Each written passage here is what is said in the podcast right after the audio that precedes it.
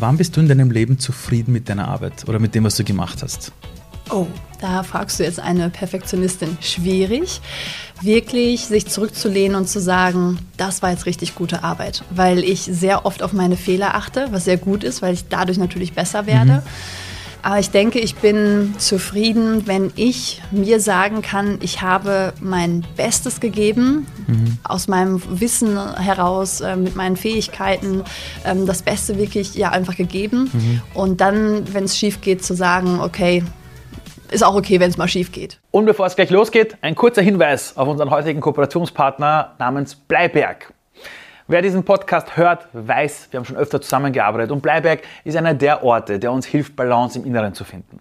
Habt ihr zum Beispiel gewusst, dass über 80 Prozent der Menschen nicht mal wissen, wie man richtig atmet? Und das Atmen ist neben der Schlafqualität oder auch den Entspannungstechniken einer der wichtigsten Grundpfeiler dafür, wie wir in dieser Welt innere Balance finden. Und wer in der heutigen Welt manchmal das Gefühl hat, wo schaffe ich es für mich selber runterzukommen, dem möchte ich Bleiberg Health Retreat, das Gesundheitshotel, ans Herz legen. Da gibt es zum Beispiel ein unfassbar cooles Programm namens Bleib stark mit Fokus auf die mentale Stärke, wo man wirklich von Experten lernt, wie man das ganze Thema in sein eigenes Leben wirklich integriert. Neben diesem Programm gibt es natürlich noch ganz viele andere Programme, die uns helfen, in dieser heutigen lauten Welt wieder zu uns zu finden. Das heißt, wenn ihr Entspannung wollt, Bleibberg ist für euch der richtige Platz. Mehr dazu unter www.bleib- berg.com, natürlich verlinkt in den Shownotes. Viele von euch kennen sie aus dem Fernsehen. Einige kennen sie wegen ihrer Karriere als Ex-Stuntfrau. Einige kennen sie als Speakerin oder auch als Unternehmerin. Miriam Höller ist eine unfassbare Inspiration. Heute bei mir im Podcast und wir sprachen über ihre unfassbare Karriere und wie sie schon in frühen Jahren wusste, dass sie Stuntfrau werden will. Und obwohl sie abgelehnt worden ist, hat sie trotzdem weitergemacht, ist ihrem inneren Ruf gefolgt. Und sogar als sie eine der größten Lebenskrisen hatte, wo alles zusammengekommen ist und ihre Karriere zusammengebrochen ist und auch im Privaten sich viel verändert hat, hat sie trotzdem weitergemacht. Wie sie dahin gekommen ist, wie sie immer weitermacht und wie sie auf die Welt blickt, das alles in der heutigen Podcast-Folge. Wann bist du in deinem Leben zufrieden mit deiner Arbeit oder mit dem, was du gemacht hast? Oh, da fragst du jetzt eine Perfektionistin. Schwierig, wirklich sich zurückzulehnen und zu sagen, das war jetzt richtig gute Arbeit, weil ich sehr oft auf meine Fehler achte, was sehr gut ist, weil ich dadurch natürlich besser werde. Mhm. Aber ich denke, ich bin zufrieden, wenn ich mir sagen kann, ich habe mein Bestes gegeben, mhm. aus meinem Wissen heraus, äh, mit meinen Fähigkeiten, ähm, das Beste wirklich ja einfach gegeben. Mhm. Und dann, wenn es schief geht, zu sagen, okay, ist auch okay, wenn es mal schief geht. Ne? Aber ja. Aber wenn du eine Perfektionistin bist und etwas geht schief, dann ärgerst du dich doch, oder? Ja. Also ich tue das doch auch. Ja. Wie lange dauert das bei dir, das Ärgern? Ähm, lange, wenn ich es nicht unterbreche. Und wie unterbricht man das? Ablenken, Fokus verändern. ja, ich kann natürlich den ganzen Tag jetzt mich darüber wirklich ärgern. Ähm, aber trotzdem glaube ich, dass das wieder nicht weiterbringt. Ne? Sondern mhm. die Frage ist immer, was bringt mich weiter? Und dann einen Cut zu machen, zu sagen, ich habe mich jetzt aufgeregt, ich habe mich jetzt wirklich mal äh, äh, richtig ausgelassen, auch in meinen mhm. Emotionen. Ist ja auch okay, dass man das mal tut. Mhm. Aber dann wirklich zu sagen, so jetzt geht's weiter, ich lerne aus meinen Fehlern, ist, glaube ich, ganz, ganz wichtig. Du machst ja aktuell ein, ein, ein, ein wunderbares Fernsehprojekt, wo es ja darum geht, doch bei Extremsituationen einfach Familien wieder zurück äh, quasi zusammenzubringen. Mhm. Ja, da gibt es ja oft äh, Themen, wo die Kinder sagen, sie wollen von den Eltern nichts mehr wissen, die Eltern sagen, das war's, es geht nicht mhm. mehr weiter. So, was ist bei diesem Fernsehprojekt für dich das Schönste? Das Schönste ist, den Prozess wirklich äh, mitzuerleben, weil die Familien zu uns kommen und die sind wirklich zerstört. Die stehen teilweise mit dem Rücken ähm, aneinander, schauen sich nicht mehr an, reden nicht mehr miteinander. Und wir haben ja nicht viel Zeit. Wir haben nur sieben Tage mit den Familien und uns ist auch bewusst, dass wir ganz grundsätzliche Probleme in den Familien nicht lösen können. Mhm. Aber wir können in diesen sieben Tagen die Familien so reizen, äh, positiv positiv auch reizen, mhm. an ihre Grenzen bringen, ähm, dass wir sie wieder näher zusammenbringen und ihnen zeigen, hey, durch gute Kommunikation, Respekt voreinander, gute Kommunikation im Sinne von den anderen auch sehen und mit ihm mhm. sprechen, ähm, schaffen wir das. Und diesen Prozess, was man alleine in sieben Tagen bewirken kann und anstoßen kann, das ist für mich das Schönste. Und danach beginnt ja die mhm. Arbeit, dass sie sich daran erinnern und mhm. das äh, mitnehmen, was sie bei uns in der Wildnis gelernt haben. Wenn du jetzt zurückgehst in deine Kindheit, als du, weiß nicht, 13, 14 Jahre alt warst, würde man jetzt in der Zeit zurückreisen zu deinem 14-jährigen Ich und würde mal einen Fernseher dort aufstellen. Mhm. Und ein 14-jähriges Ich würde dich heute sehen. Und jemand sagt übrigens, die Frau, die du da siehst, du bist das. Was würde sich dein 14-jähriges Ich denken? Die würde sich denken, was ich oder cool oder nee oder oder welches Gefühl hätte dein 14-jähriges Ich, wenn es wüsste, zu was für einem Menschen du geworden bist. Weil du bist ja viel mehr als das, was man vielleicht auf den ersten Blick immer sieht. Ja. Du bist ja viel tiefgründiger, du hast ja unfassbar vieles erlebt, ja. du hast vieles auf die Beine gestellt. Also, als ich mich ein bisschen über dich informiert habe, habe ich gemerkt, dass du diese unternehmerische Ader unfassbar in dir hast und Dinge initiierst, an die du glaubst. Was würde sich dein 14-jähriges Ich denken über dich? Es ist so spannend, dass du die Frage stellst, weil ich mit 14 Jahren in der Tat vor dem Fernseher gesessen habe und habe eine Frau gesehen, die unterm Helikopter hing. Und dann habe ich zu meinen Eltern gesagt, Mama, Papa, ich will genau das machen. Ich will, no way. Weil ja. es gibt dieses Bild auf deiner Webseite, genau, ja. wo du genau so unter einem Helikopter hängst. Ja, ganz genau, richtig, ja. Und äh, das ist so irre, dass du diese Frage jetzt stellst, weil ich diese Frau immer sein wollte. Und ich habe äh, alles dafür getan, diese Frau zu werden, die ich schlussendlich dann auch geworden bin. Und jetzt noch mal äh, einige Jahre weiter würde ich mich, glaube ich, im Fernsehen sehen und sagen, wow, es ist nicht die Frau, die unterm Helikopter hängt, ähm, ja. die ich sein möchte oder die so cool ist, sondern die Frau, die unterm Helikopter hing, abgestürzt ist und sich von da aus wieder hochgekämpft hat. Weil ich glaube, Menschen, die schwer gescheitert sind oder mhm ähm, ganz tief gestartet sind, äh, mhm. kennst du ja auch, mhm. die mussten so eine Resilienz sich erstmal erarbeiten, mhm. aufbauen und mit so viel mehr Energie und Kraft einfach durch diese Herausforderung gehen, dass ich gerade vor diesen Menschen einen großen Respekt habe und mich gerne mit diesen Menschen mhm. unterhalte, weil ich von denen so viel lernen kann. Mhm. Ne? Denen ist nie etwas in den Schoß, äh, Schoß mhm. gefallen, sondern sie mussten hart dafür kämpfen. Und diesen Weg, wie diese Menschen das geschafft haben, das ist ja das Interessante. Woher kommt deine Lebensfreude? Das ist unfassbar. Wo, woher kommt das? War das, was du als Kind schon immer ein Sonnenschein oder oder ich meine, ich weiß, dass es im Leben ganz viel Schatten oft gibt, aber als ich dich auch kennengelernt habe, das erste Mal in echt, das war ja bei einer Keynote, wo, wo wir beide quasi eingespannt waren als Keynote-Speaker, da habe ich schon gemerkt, du bist jemand, der wahrscheinlich irgendwie gelernt hat, auch die positiven Dinge zu sehen. Mhm. Woher hast du deine Energie? Oh, ich glaube, dass ich immer schon ein Mädchen vor allen Dingen war in der Kindheit, die sehr viel Power hatte. Ich wollte immer alles wissen, ich wollte alles verstehen, ich habe alles ausprobiert und ich hatte vor allen Dingen auch Eltern, die mich haben machen lassen. Ah, okay. Und meine, genau, ja, wow. meine Eltern äh, sind auch sehr kraftvoll, ne? sehr positive Menschen, sehr äh, motivierende Menschen, die andere Menschen auch mitziehen. Also ich mhm. habe mir von den beiden sehr viel abgeschaut. Und äh, das ist, glaube ich, sehr, sehr wichtig. Bis heute für mich eines der wichtigsten Punkte, mir mein Umfeld anzuschauen. Und ich bin beispielsweise auch ein Mensch, der sehr auf Menschen reagiert. Also du redest jetzt beispielsweise sehr, sehr schnell ne, mit mir und äh, ich, ich, kann auch schnell reden. Hätte ich jetzt okay. jemanden, der langsamer reden würde, würde ich auch langsamer reden. Also wir Menschen spiegeln von Grund auf, das ist so, ne, diese Spiegelneuronen, die wir haben. Wir spiegeln die ganze Zeit unseren Gegenüber, das kommt von früher, um dann wirklich zu schauen, ist das eine Gefahr ne, mhm. oder ist der gut, ist der nicht gut. Also wir bewerten auch die ganze Zeit, was gar nicht schlecht ist. Doch um sich das bewusst zu machen, dass wir das tun, ist ganz, ganz wichtig, damit wir verstehen, wenn ich nur Menschen um mich herum habe, die erfolglos sind, die meckern, die jammern, dann werde ich zwangsläufig irgendwann so, mhm. weil ich die spiele, spiegle. Und dementsprechend passe ich bis heute sehr gut darauf auf, wer sind die engsten Menschen in meinem Umfeld. Und weil die erfolgreich sind, weil die motiviert sind, weil die lebensfroh sind, fällt es mir auch sehr leicht, mhm. so zu sein. Das heißt, das ist so ein Umfeld, das sich ja selbst verstärkt. Also ich habe ich hab in meiner Jugend ein Umfeld gehabt, das war eine Katastrophe. Die haben alles nur mhm. schlecht gesehen und ich wollte immer ausbrechen und wurde dafür immer belächelt mhm. und habe mir dann ein Umfeld gesucht, in dem ich coole Bücher gelesen habe, mhm. von Menschen, die positiv waren und habe dann diesen Sprung da rausgeschafft. Ich habe gemerkt, wenn du in so einem Umfeld bist, das beginnt sich dann gegenseitig zu verstärken. Das ist so eine Spirale, die sich gegenseitig nach oben dreht. Mhm. Aber was mich interessiert ist, als du deinen Eltern gesagt hast, ich will diese Person sein, wie haben sie reagiert? Ja. Weil ich weiß nicht, ob Eltern ihre Kinder an einem Hubschrauber hängen sehen wollen. Genau, da fängt es schon an. Ne? Man hat eine Idee, man hat eine Vision und dann ähm, auf, auf wen stößt man da? Ach komm, jetzt veränder dich nicht, bleib mal so, wie du mhm. bist.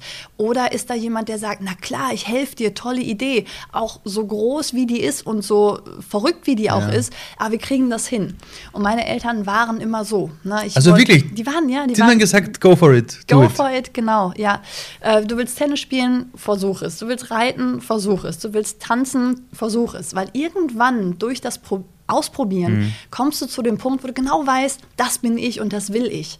Und das haben meine Eltern mir ermöglicht und deswegen mhm. bin ich denen auch so dankbar, mhm. dass sie mir die Möglichkeit gegeben haben. Also diese, diese ein Leben zu leben, wo man auch dieser inneren Stimme, diesem inneren Ruf folgt, hat aus deiner Sicht viel damit zu tun, dass man sich auch ausprobiert einfach und mhm. die Chancen auch versucht mal wahrzunehmen. Genau, ja. Ich spreche ganz oft von der Passion, ne? Mhm. die Leidenschaft, wirklich ähm, ja auch etwas auszuprobieren. Jetzt sind wir wieder beim Thema Scheitern, auch wenn mhm. du nicht direkt erfolgreich bist. Mhm. Aber das kommt aus deinem inneren Feuer heraus, ne, mhm. aus deiner inneren Kraft heraus. Und die meisten Menschen wissen gar nicht, worin bin ich denn eigentlich gut? Was mhm. ist denn meine Leidenschaft? Wofür lebe ich? Sind es Tiere? Sind es Menschen? Ist es die Natur? Was auch immer? Mhm. Sind es Autos? Ne? Wir haben ja tausend Möglichkeiten. Mhm. Und die meisten Menschen leben wirklich abseits ihrer Passion und tun den ganzen Tag Dinge, die sie gar nicht wirklich emotional berühren. Und dann kann man nicht glücklich sein, ja. dann kann man nicht erfolgreich mhm. sein. Und deswegen ist dieses Ausprobieren und sich regelmäßig auch zu hinterfragen, mhm. bin ich das? Berührt mich das emotional? Mhm. Weil alles, was dich berührt, bewegt dich auch. Mhm. Ähm, deswegen ist das so wichtig, dass wir es immer wieder hinterfragen und, und immer wieder in diese Passion zurückfinden. Als du damals gesagt hast, du möchtest an diesem Hubschrauber hängen, ja. war das so eine Idee, dass du es auch mal beruflich machst? Oder war das nur so, ich würde das gerne leben? Naja, als Kind hatte ich die Vision, Actionheldin zu werden. Also ja, gut, das bist du auf jeden Fall. ja, genau. Also egal, was du tust, du bist eine Actionheldin. Okay.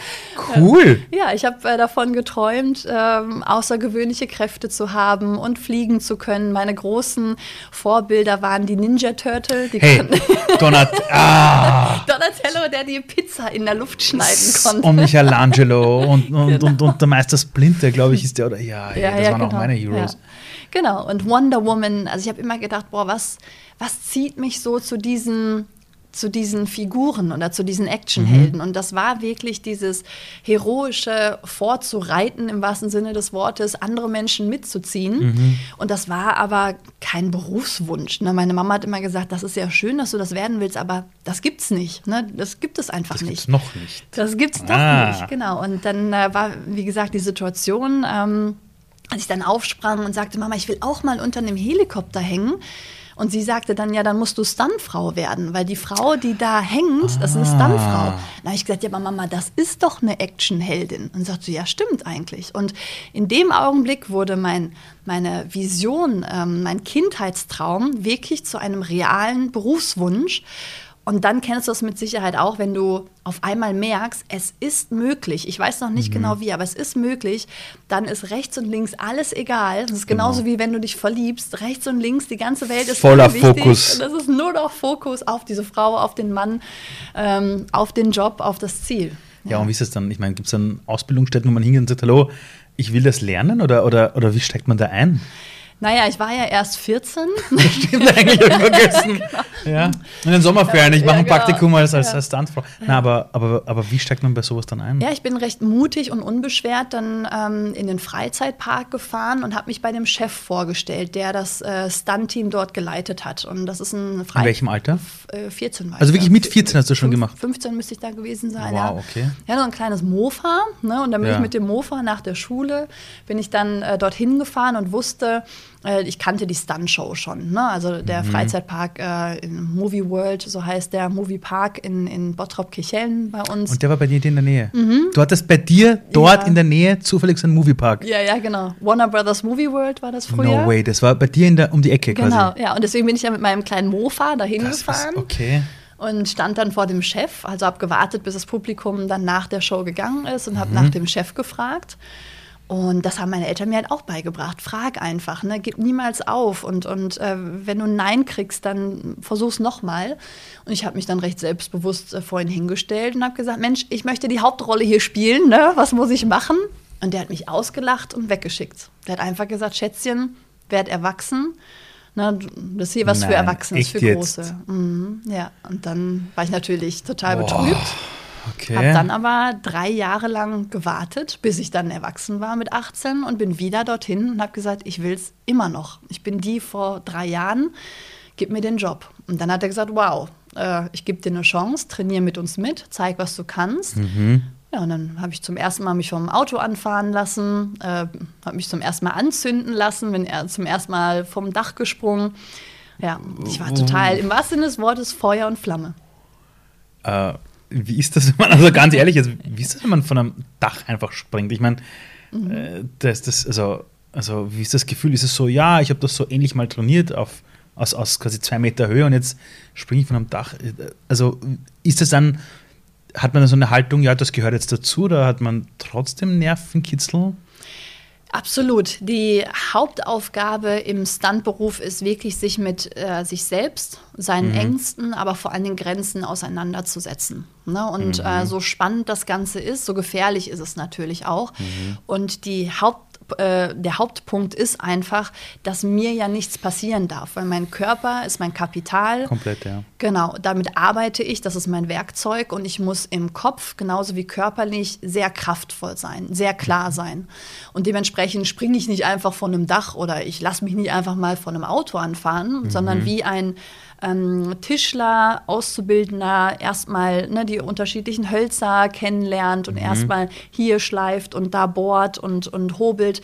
So ist das bei mir ja auch. Ne? Also bevor ich von einem Auto angefahren werde, springe ich erstmal aufs Auto. Dann kommt das mit 5 km/h auf mich zu, später mit 10. Also ähm, in kleinen Schritten lernt man seine Grenzen kennen, in kleinen Schritten immer näher an seine mhm. Grenzen zu kommen und merkt dann auch ganz schnell, wow, äh, die Grenzen, die ich mir im Kopf gesetzt habe, die existieren hauptsächlich da, sondern ich bin zu so viel mehr fähig. Und wenn ich eben nicht dazu fähig bin, kann ich mich aber dahin trainieren. Und das ist diese Faszination, die ich im Stuntberuf für mich einfach entdeckt habe, zu sagen, boah, ich bin zu so viel mehr fähig, ich muss einfach nur über meine Angst hinweggehen, mich verletzen zu können oder nicht auszureichen oder nicht genug, gut genug mhm. zu sein, sondern ich probiere es einfach und trainiere mich dahin, dass ich dann wirklich gut genug bin. Und wie schafft man es dann nicht, weil es gibt ja sehr oft Menschen, die sich dann überschätzen, und dort passiert dann meistens irgendwelche Fehler, da geht irgendwas schief im mhm. Leben. Es ist egal, ob das jetzt im Sport ist oder im beruflichen ist oder im privaten ist. Wie hast das du für dich geschafft, dass du zwar über deine Grenzen gehst, aber trotzdem deinen Job oder diese jeweilige Szene trotzdem umsetzen kannst, ohne übers Ziel hinauszuschießen und dich wirklich in Gefahr zu bringen? Mhm. Wie schafft man das? das das äh, genau auf den Punkt zu bringen. Ne? Also nicht über das Ziel hinauszuschießen, hast du sehr schön gesagt, weil dann wird es ja wirklich lebensgefährlich genau. für uns. Und ja. der Stuntberuf wird ganz oft verwechselt mit den Leuten, die man so aus Clipshows kennt oder aus Filmen, wo Leute mit nacktem Hintern in Kakteen springen oh oder Gott. sowas. oh mein Gott, ja, ja.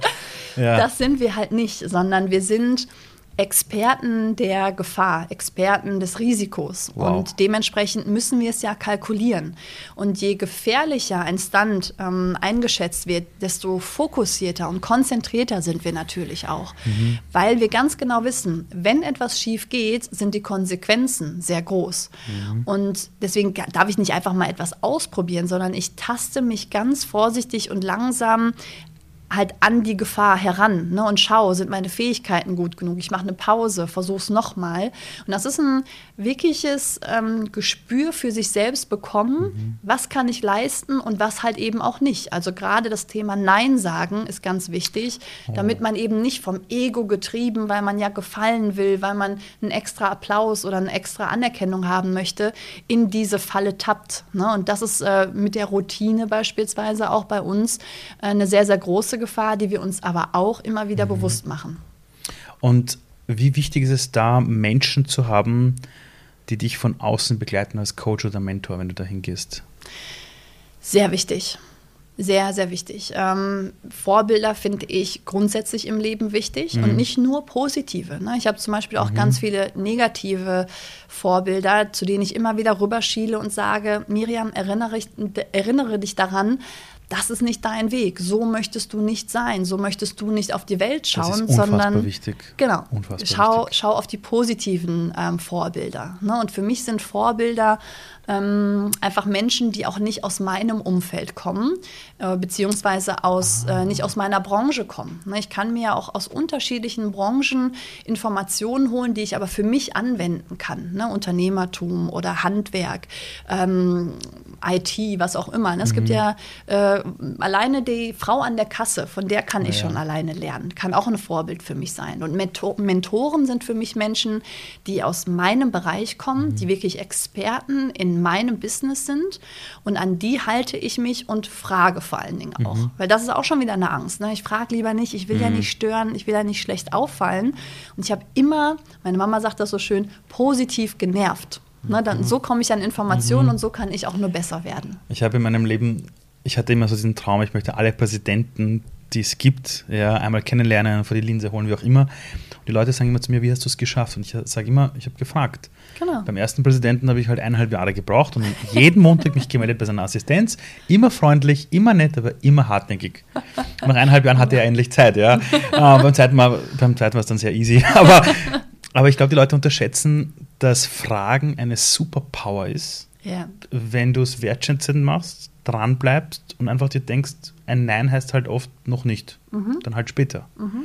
Und ich glaube, dass das viele Menschen nicht tun, weil sie, ich weiß nicht warum, die Menschen haben so Angst vor einer Ablehnung. Ja, klar. Warum?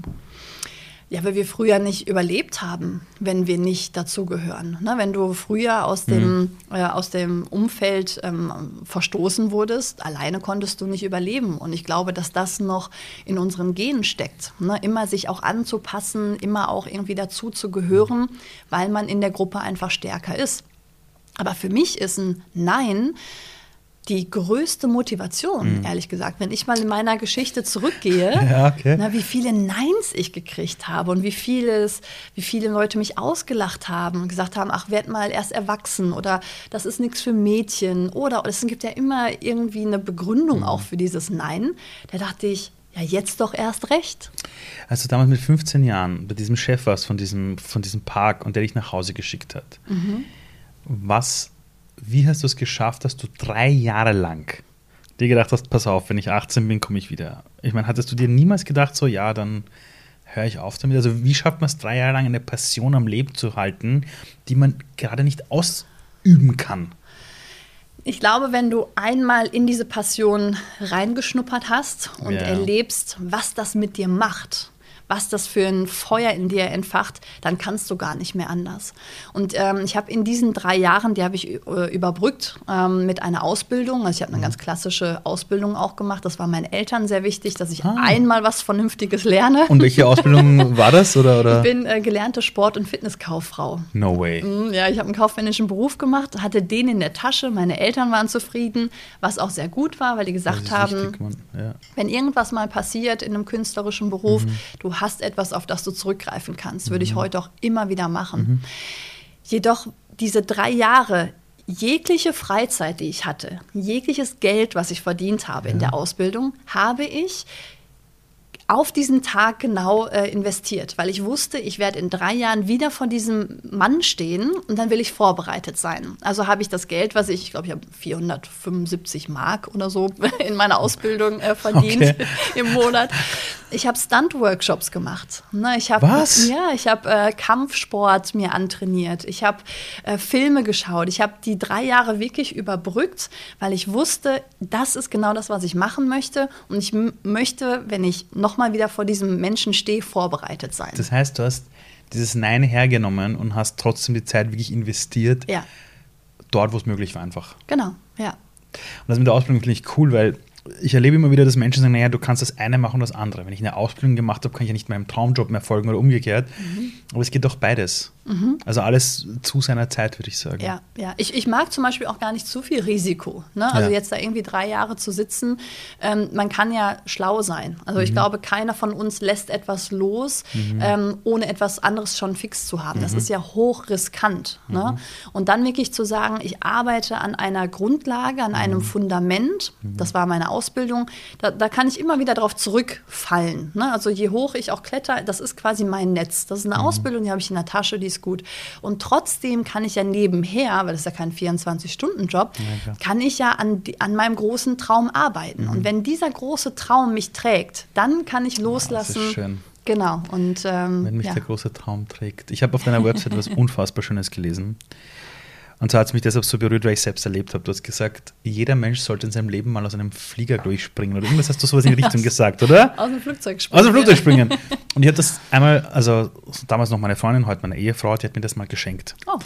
Und dann fliegst du da Gute halt Ehefrau. so. Ja, es war super. Und, und dann fliegst du da halt so in so einem Flieger, 1000 Meter, 2000 Meter, 3000, dann hast du so 4000 Meter, dann geht so diese Luke auf. Ja. Und ich war dann eben damals falsch im Springen. Gott sei Dank im Tandem, ja, mit jemand zweiterem. Und ich weiß noch, als wir unsere Beine drüber gehängt haben. Über die Kante? Über die Kante. Und dann blickst du so runter und denkst dir, das ist jetzt aber nicht wahr. 4000 Meter und der Typ war ein Profi, der hat mir jegliche Angst genommen und ich hatte Flugangst mhm. äh, und Höhenangst. Mhm. Und ich saß komplett ruhig dort und mhm. habe mir gedacht, das ist die Welt von oben. Und dann weiß ich noch, als er zu mir sagt, Ali, bist du bereit? 3, 2, 1 und dann mit einem Salto raus. Mhm. Und dann war es Wahnsinn, freier Fall und dann der Fallschirm. Und, und ich habe mir damals auch gedacht, würden viel mehr Menschen diese Erfahrung mal machen. Ja. Erstens die Welt von oben zu sehen, in der Luft zu sein, sich selber zu spüren. Ich glaube, wir hätten einen ganz anderen Bezug erstens zur Welt, aber auch zu uns. Ja. Und würden auch merken, was alles möglich ist. Mhm. Weil ab diesem Zeitpunkt war irgendwie, in vielen anderen Lebensbereichen haben sich Ängste gelöst. Mhm durch diese einmal sich konfrontieren mit diesem, ich muss einer fremden Person komplett vertrauen ja. und der weiß, was er tut. Und für mich sagt mein Gehirn, sagt mir, ich, ich sterbe jetzt. Mhm. Also, also, mein Gehirn sagt, das geht nicht. Ja? Ähm, warum sagst du, dass jeder mal aus dem Flieger springen soll? Ja, du hast schon so viele Elemente genannt. Also in meinen Vorträgen nutze ich genau dieses Bild aus dem Flugzeug zu springen, um diese Unsicherheit Leben damit zu beschreiben. Mhm. Weil alles um uns herum verändert sich ständig. Mhm. Und die wenigsten Sachen sind wirklich sicher. Vor allen Dingen dann, wenn wir gerade glauben, wir sind sicher, kommt das nächste daher und du denkst, ich dachte, das war sicher. Mhm.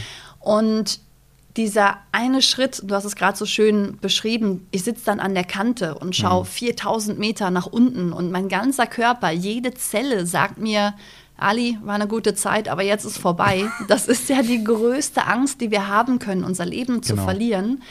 Und dann fällst du in einen fast schon zeitlosen Raum. Unfassbar das. Zum ersten Mal kannst du dich nicht am Tisch, am Sitz irgendwo festhalten, sondern du fliegst. Und das ist für uns Menschen scheinbar nicht gemacht. Aber zum ersten Mal mit 180, 200 Stundenkilometer dem Boden entgegenzufallen und zu merken, boah, da ist Luft, ich kann steuern, äh, ich kann alles ganz genau wahrnehmen, meine Sinne sind da, ich kann mich auf mich verlassen. In dem Fall hast du dich auf den Tandemmaster verlassen, mhm. auf die Technik verlassen. Aber das ist genau dieses Bild, was ich so beschreibe, weil um uns herum ist die Welt nun mal unsicher. Und mhm. wir sind da. Wir sind in einer absoluten Unsicherheit. Aber diese innere Kraft, die wir haben, um, um uns ähm, auf uns zu verlassen, dass wir aus jeglichen Herausforderungen wieder herauskommen können mit viel mehr Kraft, mit viel mehr Wissen. Das ist genau diese innere Kraft, auf die wir uns verlassen sollten, weil wir das nun mal steuern. Mhm. Und das, das kommt aus uns heraus. Deswegen sagte ich gerade, das Umfeld beispielsweise. Wer beeinflusst dich wie? Das ist auch eine Entscheidung aus uns heraus. Wen lasse ich in mein mhm. Umfeld? Mhm. Und, und das ist dieses Vertrauen ins Leben, in den Prozess Leben, dass alles unsicher ist und sich ständig alles verändert. Aber ich bin diejenige, die quasi die Arme ausfahren mhm. kann und dahin steuern kann, wo ich nun mal hin möchte. Ich habe die Verantwortung. Weißt du, dass du eigentlich eine unfassbar gute Lehrerin wärst? Ich meine, als Kinospiegerin bist du es eh für Erwachsene. Aber würde man das, was du so beschreibst, was du so erzählst, früh in seinem Leben mitbekommen, mhm. glaube ich, hätte man stärkere Wurzeln für die Zukunft und für sich ja. als Erwachsener. Ja, schade, dass wir das in der Schule nicht gelernt haben. Ich ja, ich, ich glaube, deshalb braucht es auch ganz viele Menschen in der Gesellschaft, die ihre Lebenserfahrungen teilen. Genau, ja, absolut. Ja. Äh, wenn wir uns ganz ehrlich sind, ich habe selber als Lehrer gearbeitet für über zehn Jahren. Schule wurde nicht erfunden, um dich aufs Leben vorzubereiten, genau. sondern damit du halt in einen Angestelltenjob gehst. Ja, aber mittlerweile bist du auf das auch nicht vorbereitet, ja, wenn du Schule machst. Ja. Äh, was ist für dich ein gelungenes Leben? Weil du hast so oft sehr schön das Leben beschrieben als etwas, was wo alles außerhalb von dir wirklich unsicher ist und es ist wirklich so. Es kann von heute auf morgen einfach alles vorbei sein oder sich ändern. Mhm. Was ist für dich ein gelungenes Leben? Die Zeit richtig genutzt zu haben. Mhm. Ich habe in meinen jungen Jahren, ich bin jetzt 34, Bist immer noch jung. Ja. also, also, also 34 ist jetzt auf eine Lebenszeit von knapp 100 Jahren gerechnet jetzt ja, mal das erste Drittel. Ja, also, ich wollte gerade sagen. Ich, das ist jetzt nicht wirklich. Wir haben jetzt ein Drittel geschafft. Ähm, na, aber trotzdem habe ich, denke ich, eines der wertvollsten Dinge im Leben gelernt, dass die Zeit das Wertvollste ist, was wir haben. Hm.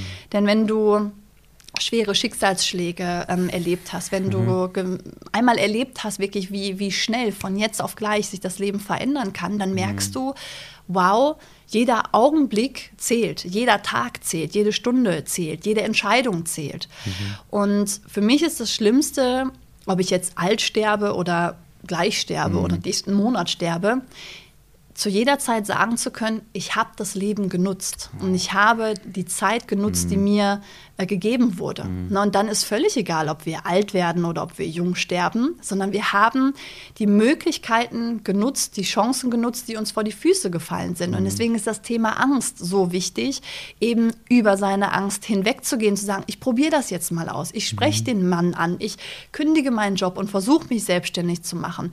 Diese, diese Fehlerkultur oder dieses Scheitern als etwas Positives anzusehen, ist essentiell wichtig, denn ich glaube, dass der viel größere Fehler, den wir machen können, am Ende unseres Lebens, und nochmal ist es egal, ob früh mhm. oder spät, zu sagen, ach hätte ich mal. Mhm. Hätte ich mal äh, die Weltreise gemacht und dann hätte ich den Mount Everest gesehen mhm. oder hätte ich die Frau im Café angesprochen. Jetzt ist sie mit jemand anders verheiratet. Mhm. Auch in meinen Vorträgen ähm, spiele ich ganz viel mit solchen Beispielen, weil das so bewusst macht, ah, schon wieder eine Chance, die ich nicht genutzt ja. habe. Und das ist das, was wir nachher bereuen, wenn dann irgendwann Ende ist. So schön, dass du sagst. Ich habe als, als Arbeitgeber immer gesagt, ich möchte bei mir keine Leute im Team haben, die jeden Tag aus dem Fenster raussehen und sagen, würde ich doch, hätte ich mhm. doch. Und mal der Samuel, der das Ganze jetzt gerade aufnimmt, ja, der startet am Montag seine Weltreise. Ja, guck. Ja, und das ganze Team ja. freut sich für ihn, weil er das macht. Und ich glaube, es ist so wichtig auch in der Welt. Ich, ich erlebe immer wieder, dass Menschen, die sich das selber nicht zutrauen oder nicht mhm. erlauben, etwas zu machen, mhm. unfassbar schlecht darin sind, auch es anderen zu gönnen. Und wenn du mhm. beginnst, das, dich für andere zu freuen, entwickelst du auch den Mechanismus für dich selbst, dass du dir das Leben erlaubst. Genau. Ja. Ähm, jetzt gehen wir davon aus, du wirst 113 Jahre alt, okay? Ja, mindestens. So. Aber sagen wir mal so, in 200 Jahren gibt es uns beide nicht mehr. Ja, in 200 Jahren gibt es uns beide nicht mehr. Was gut ist, ja. An was sollen sich die Menschen bei dir zurückerinnern? Also, wenn man sagt, hey, hast du die gekannt? Und die so, ja, ja, ja, die habe ich gekannt. Und sagt jemand, wie war die so? So was ist das, wo du dir denkst, das wäre cool, wenn, wenn sich die Leute an das erinnern? Mhm. Schöne Frage. Es wäre schön, wenn die Menschen sich an mich erinnern würden als eine Frau, die niemals aufgegeben hat. Hm. Denn wenn ich auf mein Leben jetzt schon zurückschaue, dann habe ich mir immer etwas vorgenommen und bin mit ganz viel Optimismus und ähm, Willensstärke an dieses Ziel herangegangen und mir wurden so oft einfach Knüppel zwischen die Beine geworfen. Ne? Mhm. Ne? Und, und ähm, was sich so durch mein Leben zieht, ist dieses, oh, ich habe ein Ziel und ich mache das und ich schaffe das und ich fall voll auf die Nase. und dann versuche ich es aber weiter und auf dem Weg ähm, ergibt sich ein neues Ziel. Und diese, diese Power mhm. nicht zu verlieren, auch wenn ich scheitere, ähm, und diese Lebensfreude nicht zu verlieren, dieses, ähm, diese positive Einstellung mhm. im Leben, das ist mir ganz, ganz wichtig, das zu vermitteln, weil ich davon absolut überzeugt bin, dass das Leben ständiges Auf und Ab ist. Und deswegen genieße ich meine Höhen so extrem und genieße aber auch die Tiefen so mhm. extrem. Also ich kann auch wirklich weinen und leiden, weil ich weiß, das, das ist, so nur wichtig. eine Momentaufnahme ja. und es geht wieder aufwärts, weil alles ist in Bewegung und alles, was ganz, ganz tief ist, daraus kommen mhm. wir auch wieder raus, mhm. äh, wenn wir das wollen. Liebe Leute, die gerade nur zuhören, bitte seht euch das Video an, weil du hast gerade begonnen zu strahlen und aber auch hast du über das Leiden gesprochen, das habe ich gemerkt. Mhm. Du bist wirklich jemand, du gibst dich dem Leben einfach hin. Mhm. Und ich glaube, wir müssen wirklich alle lernen, das Leben zu umarmen und zwar nicht mhm. nur die Teile, die wir uns wünschen, sondern es ist ja wirklich so, du bist in einem Tal und du weißt, das hört irgendwann auf. Also mhm. irgendwann, irgendwann hört es auf. Du kannst es nicht immer steuern, aber es hört irgendwann auf. Mhm. Ja, es ist, es ist, und dann gibt es wunderbare Augenblicke und so wie du es gesagt hast, die musst du genießen, weil du von denen dann auch irgendwann zehrst, wenn es nicht so schön ist. Genau, absolut. Wer waren deine Lebenslehrer und Lehrerinnen? Weil irgendwo hat man ja diese Sichtweisen, die man sich ja schon irgendwo von jemandem absieht und dann sich denkt, okay, so kann es auch funktionieren. Ja. Wer waren die Menschen in deinem Leben, die dir die Dinge mitgegeben haben, Ja. die dich auch ausmachen vielleicht? Weil wir gerade beim Reisen waren, ich bin ähm, sehr viel in meinem Leben schon unterwegs gewesen. Ich habe zwei Weltreisen gemacht und äh, Mhm. Boah, zwei? Ja, aber das ist einfach das ist meine, meine Lebenseinstellung. Ne? Ich investiere nicht in, in, ich möchte kein großes Haus haben, in dem Ja. ich dann fix lebe, sondern ähm, mein Geld fließt in, in mich, in meine Erfahrungen und deswegen reise ich sehr viel. Mhm. Cool. Und auf meinen Reisen begegne ich immer wieder Menschen, die oftmals so wenig haben. Mhm. Das ist auch der Hauptgrund, in gerade auch arme Länder zu reisen, Mhm. weil da entdecke ich oftmals die glücklichsten Menschen. Und Das habe ich auch erlebt. Das Ja. habe ich auch erlebt, ja. Genau, weil, weil sie so dieses Verständnis dafür haben, ich brauche keine materiellen Dinge, sondern das, was ich brauche, ist Vertrauen ins Leben und gute Menschen um mich herum. Und dieses Geben und Nehmen spielen, wenn es dir mal nicht gut geht, ich ziehe dich mit und andersrum genauso. Das ist das, was wir, was wir brauchen. Und ich habe eine Frau äh, kennengelernt auf, auf meiner ersten Weltreise. Lilly Marie hieß sie, Okay. Pi- Pilotin im, im Ersten Weltkrieg. Und Wow. Die, ja, absolut. Also die Frau stand vor mir, schon, schon über 90. Und äh, die sagte mir, ich sehe das, du bist auch so eine wie ich. Du lässt dich nicht unterkriegen. Ja, Mhm. nicht von Männern unterkriegen lassen. Ne? Also sie ist ja natürlich aus einer Generation immer klein gehalten Früher worden. ganz anders. Sie- Genau, ich sagte, ich wollte immer Pilotin werden. Ich wusste, das ist meins, aber ich hatte so viele Hürden zu nehmen, weil gerade ne, als Frau in einem Männerberuf, das, das, das gab es ja damals gar nicht. Mhm. Und die Frau mit über 90 hat so gestrahlt, dass ich sie beispielsweise als Vorbild äh, bis heute nehme und sage, was würde Lilly Marie jetzt machen? Wird die sich unterkriegen lassen oder wird die ne, diese Herausforderungen so erst recht jetzt annehmen? Das ist unfassbar gut, sich ein Vorbild zu nehmen und dann, sich dann immer die Frage zu stellen, was würde diese Person tun, weil ich Mhm. habe gemerkt, für mich, das gibt mir unfassbar Kraft, weil ich mir das dann ausborge von anderen. Als Kind zum Beispiel, ich war immer klein, ich habe gestottert, ich hatte Zahnspange und ich war Michael Jordan-Fan. Mhm. Und ich habe mir immer gedacht, bei den großen Jungs, die mich immer gehänselt haben, was würde Michael Jordan jetzt tun? Und das Mhm. hat mir so geholfen, plötzlich Dinge zu machen, Selbstbewusstsein aufzubauen. Und das war Mhm. In dem Augenblick auf, ausgeborgt. Und irgendwann geht das aber dann über in dich. Genau. Ja, das ist, das Ja. ist eine unfassbar starke Technik, die ich kennengelernt habe. Ja. Und das heißt, ist dir auch bewusst, dass du für andere ein Vorbild bist? Also genauso wie diese Pilotin das für dich war, ist dir bewusst, dass du das eigentlich für andere bist?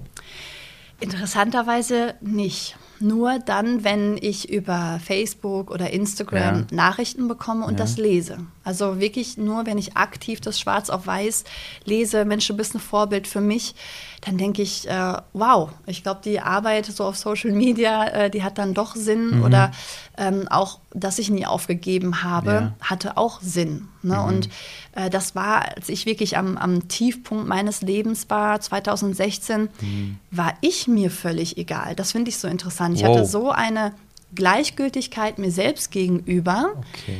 dass ich aber im zweiten Schritt dachte, ja, aber Miriam, wenn du jetzt aufgibst, dann geht es anderen Menschen auch schlecht, weil du denen vorlebst, ja, aufgeben ist auch eine Option. Und nicht ich und mein Leben war meine größte Motivation, sondern anderen Menschen zu beweisen, wenn es einem Menschen so schlecht geht, wie mir gerade, dann ist es doch eine Motivation, einen Weg zu finden und Leuten später davon zu erzählen, dass es Möglichkeiten gibt. Und würdest du sagen, ich habe diesen Spruch jetzt schon öfter gehört von einigen Leuten, die sehr erfolgreich sind, die haben zu mir gesagt, weißt du alle, es gibt für alles immer eine Lösung. Würdest du das auch sagen? Dass es immer irgendwie eine, es geht immer irgendwie weiter. Es ist, es, es ist nie das Ende der Fahnenstange. Ich habe erlebt, dass es Dinge im Leben gibt, die unwiderruflich sind. Ja, die, das, das verstehe ich. Genau. Deswegen würde ich nicht sagen, es geht immer irgendwie weiter. Es, Aber das ich glaub, eigene ist- Leben meine ich. Ja, genau.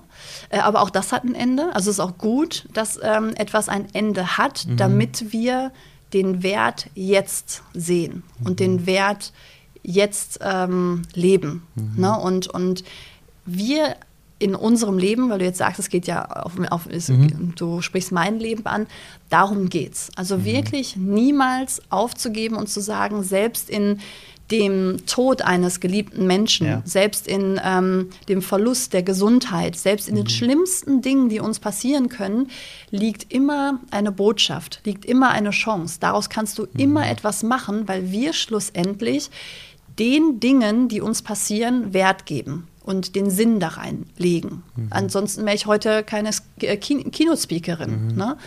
Und äh, dementsprechend, ja, ich glaube, es geht immer irgendwie weiter, mhm. wenn wir Ja zum Leben sagen und wenn mhm. wir diesen Wert und diesen Sinn in die mhm. schlimmsten Dinge legen, die uns passieren können. Wie ist das für dich, wenn du auf einer Bühne stehst und du beginnst zu erzählen?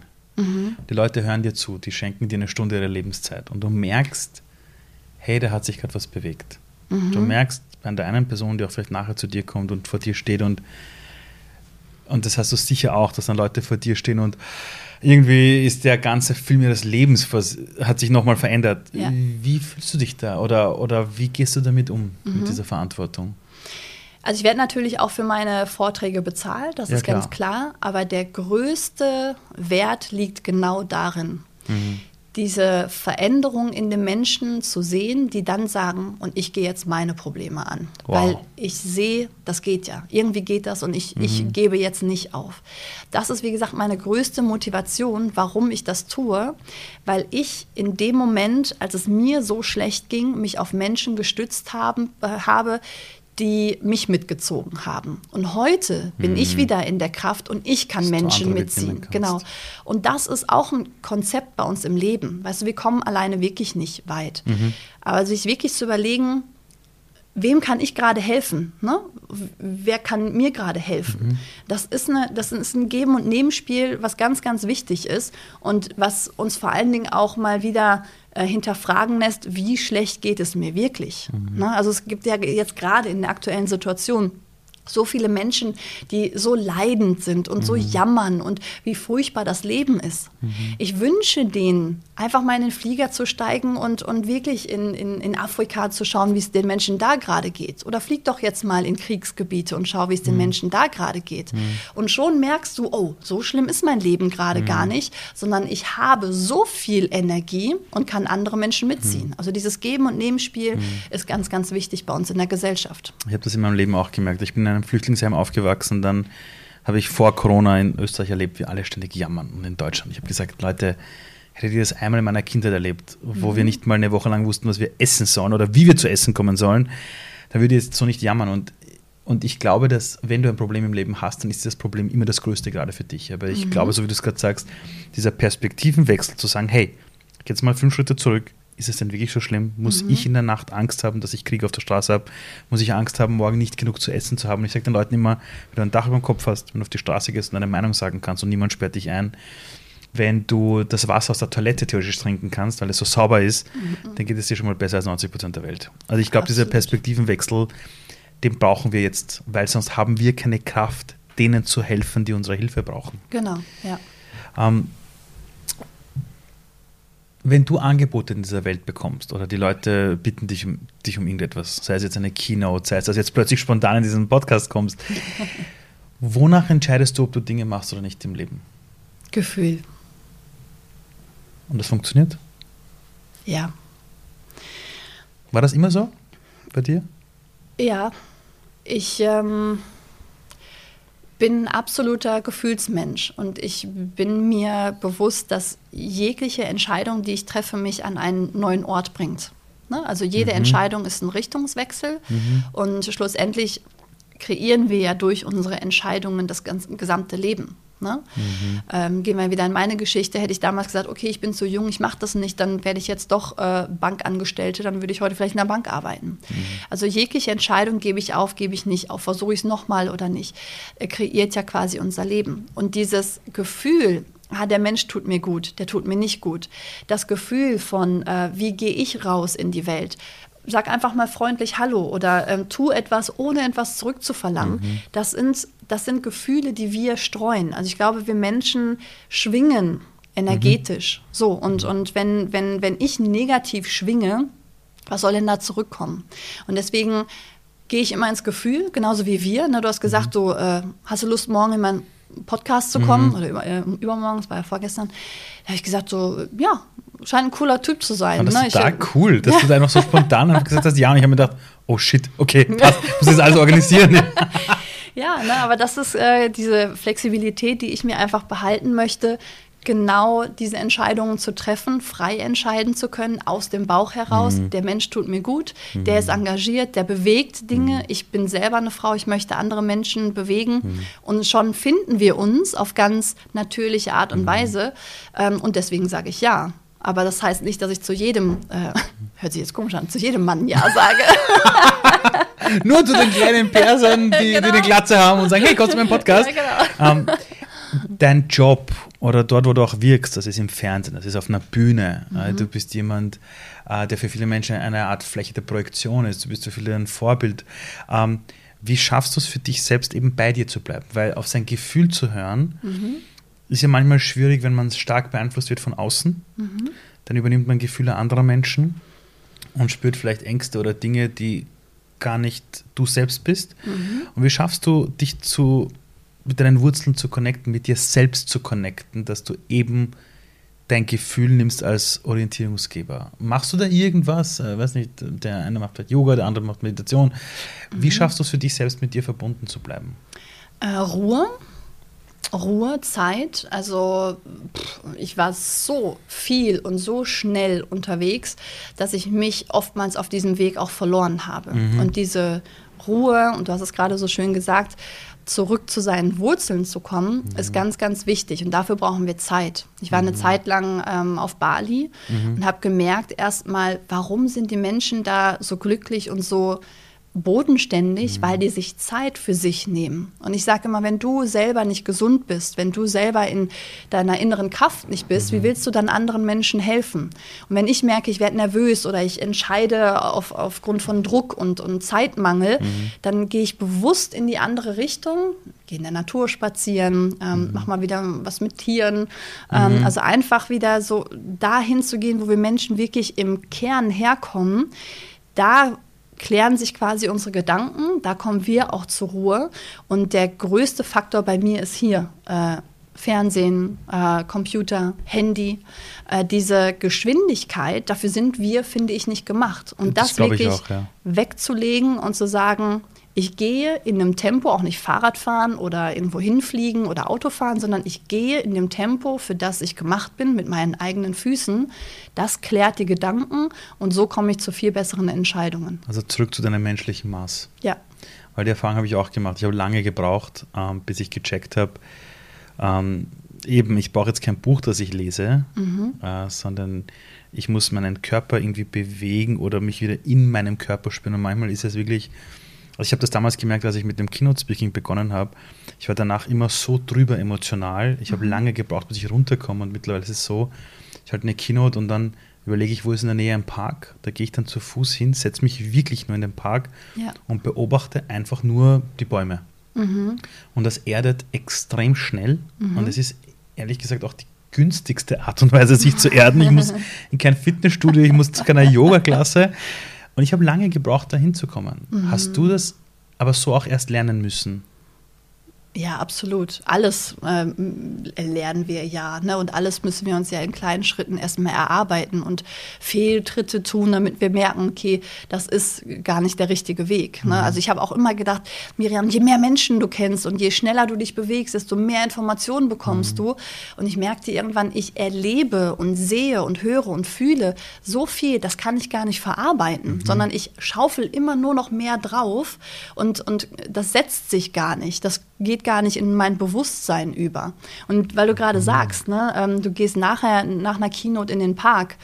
Ich habe das genauso. Ich muss teilweise nach Vorträgen schlafen, mhm. weil ich so viel von mir gegeben habe, aber weil ich den Anspruch habe, bei jedem Vortrag so aus mir heraus, aus mhm. meiner Passion, aus meinen Lehren, die ich aus dem Leben jetzt mhm. schon äh, gezogen habe, zu sprechen, weil genau dann berühre ich die Menschen und kann sie auch verändern.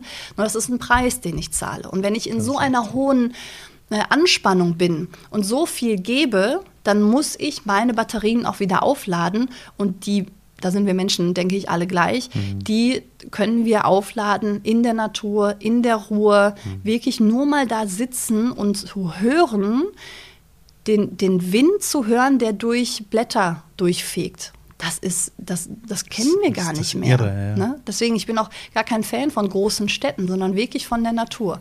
Und diese Mischung aus Anspannung und Entspannung, Das ist das, was ich am Leben liebe, weil ich kann genau entscheiden, was brauche ich jetzt gerade, was will ich, aber nur, wenn ich das ähm, weiß, wo ich gerade stehe. Jetzt ein bisschen Anspannung wäre wieder gut. Gehe ich zum Ali. Gleich gehe ich wieder in die Natur und entspanne mich. Ich freue mich schon so sehr, wenn ich mal eine deiner Keynotes hören darf. Ich freue mich jetzt schon so sehr, das Ganze mal wahrzunehmen. Ich habe eine Frage an dich. Ähm, jetzt stell dir vor, dieses Mikrofon, in das du gerade sprichst, geht in alle Haushalte der Welt. Wir sprechen jetzt irgendwie von 8 Milliarden Menschen ungefähr. Mhm. Und egal, ob jetzt die, so die Vierjährige oder die, die 114-Jährige, die hören jetzt alle gerade zu. Mhm. Jetzt geht es nicht darum, dass man jetzt die Leute bekehrt zu etwas, aber was wäre der eine Gedanke, über den alle mal nachdenken sollten? Wo du sagst, hey, wenn jetzt gerade alle mal zuhören, das ist so ein Gedanke, den will ich euch jetzt einfach nur mitgeben. Das ist nur ein Angebot quasi. Ja? Mhm. Denkt mal über das nach. Welcher Gedanke wäre das? Auch eine schöne Frage. Der Gedanke, dass wir zu jeder Zeit, wirklich in jeder Sekunde entscheiden können, wer wir sind. Wir können uns immer wieder neu kreieren. Wir können jeden Morgen, wenn wir aufstehen, entscheiden, bin ich ein pessimistischer Mensch oder ein optimistischer. Bin ich ein gelangweilter, unmotivierter Mensch oder gehe ich da raus und verändere die Welt? Und das beginnt alles bei uns im Kopf. Und das ist eine Entscheidung, die wir Menschen jeden Tag, jeden Morgen, wenn wir aufstehen, jede Sekunde treffen. Wie gehe ich auf andere Menschen zu? Lasse ich mich mitziehen oder ziehe ich? Andere Menschen mit. Und das ist das Wertvollste und Wichtigste. Wir sind eine Gemeinschaft. Wir können uns positiv wie auch negativ beeinflussen. Und ich habe für mich, für mich entschieden einfach, ich möchte ein Mensch sein, der sehr gut auf sich aufpasst, der immer wieder reflektiert, wer bin ich gerade, denn mhm. wir Menschen verändern uns auch mhm. durch das, was das Leben mit uns macht. Und wenn wir wissen, dass das Leben uns verändert und wir auch die Möglichkeit haben, uns anzupassen, kann ich mich ja jederzeit neu kreieren. Mhm. Und ich mhm. möchte mich immer ins Bessere und Größere neu entwickeln und kreieren. Und wenn jeder das macht, dann ähm, wird die Welt, glaube ich, sehr, sehr schnell besser, weil wir uns gegenseitig stützen und ziehen können. Ich danke dir vielmals. Ich Dankeschön. danke dir. Wow. So Leute, ich hoffe, die Story von Miriam Höller hat euch genauso inspiriert wie mich. Und jetzt am Ende nochmal ein großes Dank an unseren heutigen Kooperationspartner Bleiberg. Nicht vergessen, wenn es um mentale Stärke geht, wenn es um Burnout-Prävention geht, wenn es um das Thema Balance geht, gibt es einen Ort für euch, nämlich Bleiberg Health Retreat, das Gesundheitshotel, um in dieser lauten Welt wieder zu sich zu finden. Mehr dazu unter www.bleib-berg.com. Wir haben es verlinkt.